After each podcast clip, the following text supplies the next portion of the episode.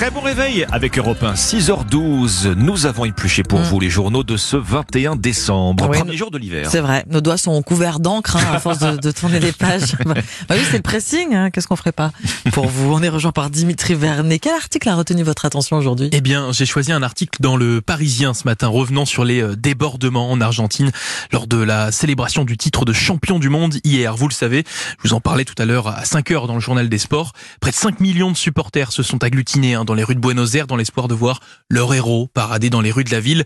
Un moment entaché par des images, il faut le dire, à la limite du hors-jeu. C'est d'ailleurs le titre de l'article du Parisien, ciblant l'attaquant français Kylian Mbappé, où l'on a pu voir par exemple eh bien, des fans brûlés, un cercueil en carton avec une photo du joueur de l'équipe de France, une foule de supporters bien entraînés par le gardien argentin Emiliano Martinez, qui sur le bus impérial portait lui une poupée avec la tête du joueur, le gardien argentin qui s'était déjà fait remarquer à l'issue de la finale dimanche pour des gestes déplacés. Bon, Mm. Jusque-là, c'était déjà très limite, Oui. mais ce n'est pas tout, puisqu'au micro de nos confrères de BFM TV, les supporters ont insulté le joueur français.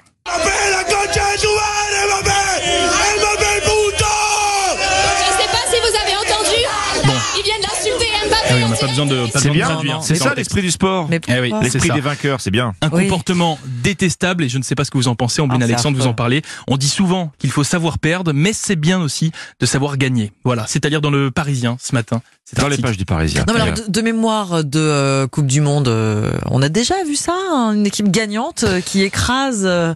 Pas après vraiment. Non, non, pas vraiment. Oui, non, c'est c'est enfin, je sais c'est pas, historique c'est- euh, c'est et terrible. c'est détestable. Oui, c'est Bon, affreux. c'est affreux. Écoutez, Ça, hein, ça, gâche, ça gâche la fête. c'est dommage. c'est-à-dire dans le Parisien en tout Mm. cas, votre sélection ce matin, Ombline. Oui, ah, rien à voir.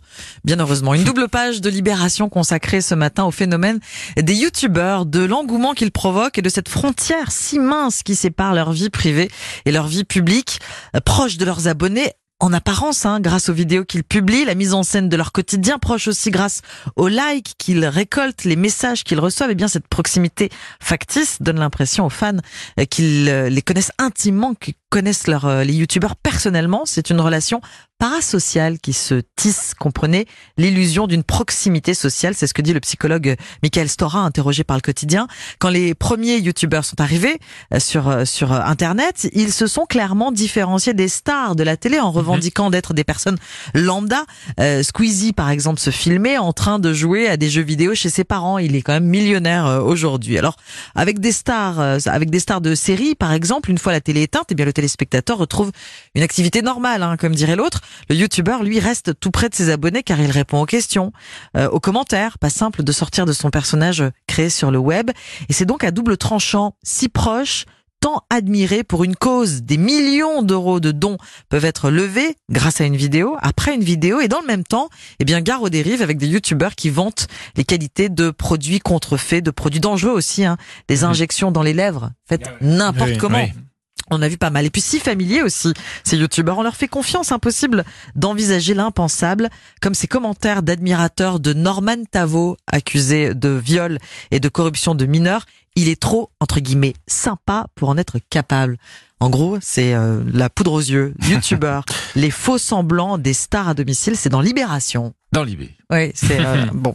C'est bon, pas très engageant de plus. Bon, ah, Alexandre, c'est à vous. Bonne humeur, Bah, Alexandre, j'espère. J'ai l'impression toujours, toujours. Ben moi j'ai l'impression que les Père Noël est un petit peu en avance cette année du Ah. côté de des appels à la sobriété énergétique puisqu'ils ont été entendus. Le patron de RTE, notre réseau de transport d'électricité, hein, qui a le sourire d'aujourd'hui en France et qui dit oui, les Français ont joué le jeu. Il y a donc tout lieu de se montrer rassurant pour le début de l'année prochaine. Autrement dit, si on continue sur cette trajectoire, EcoWatt restera en vert et nous échapperons au, délestage, c'est-à-dire aux coupures de courant. Le patron de RTE qui nous donne un chiffre, sur les quatre dernières semaines, la consommation d'électricité a diminué de 9%. Ça veut dire que pendant les fêtes, le risque de signal rouge est quasi nul. D'ailleurs, dit-il, signe d'un vrai engagement citoyen, il se trouve que près de 3 millions de Français ont téléchargé euh, cette fameuse appli EcoWatt, hein, voilà, qui vous donne euh, le bulletin météo euh, de l'électricité en vert, en orange ou en rouge. La consommation euh, d'énergie diminue. C'est bien, les autorités l'ont voulu, cette baisse, elles l'ont réclamée, seulement voilà, elle baisse en fait tellement, cette consommation, que ça en devient maintenant un problème pour la Oh bah. croissance. C'est-à-dire cette fois dans le Figaro. Et, et- et c'est vrai dans toute l'Europe, hein, d'ailleurs, la consommation d'électricité et de gaz dégringole au point que les objectifs que s'étaient fixés Paris comme Bruxelles pourraient bientôt être dépassés. Consommation de gaz, cette fois en France, hein, moins 20%. Bonne nouvelle pour passer l'hiver, sans doute, hein, sans pénurie d'énergie, sans coupure. Sans coupure, ouais. Bonne nouvelle évidemment pour l'environnement, mais les, les autorités en fait n'en espéraient pas tant. Dans les colonnes d'aujourd'hui en France, le patron de RTE veut croire que les Français, euh, euh, jouant le jeu de, de la sobriété énergétique, ont, ont- ont apporté un geste citoyen. Mais dans le Figaro, un analyste du marché nous donne un tout autre éclairage. Hmm. Une bonne partie de la baisse de la consommation d'énergie s'explique en fait par les prix Ah oui, stratosphériques. ça. Et c'est cette tendance qui est clairement inquiétante pour l'économie. Voilà, c'est à lire à la fois dans Aujourd'hui en France et dans le Figaro ce matin. Merci Alexandre, merci Dimitri, c'était le pressing sur Europe 1.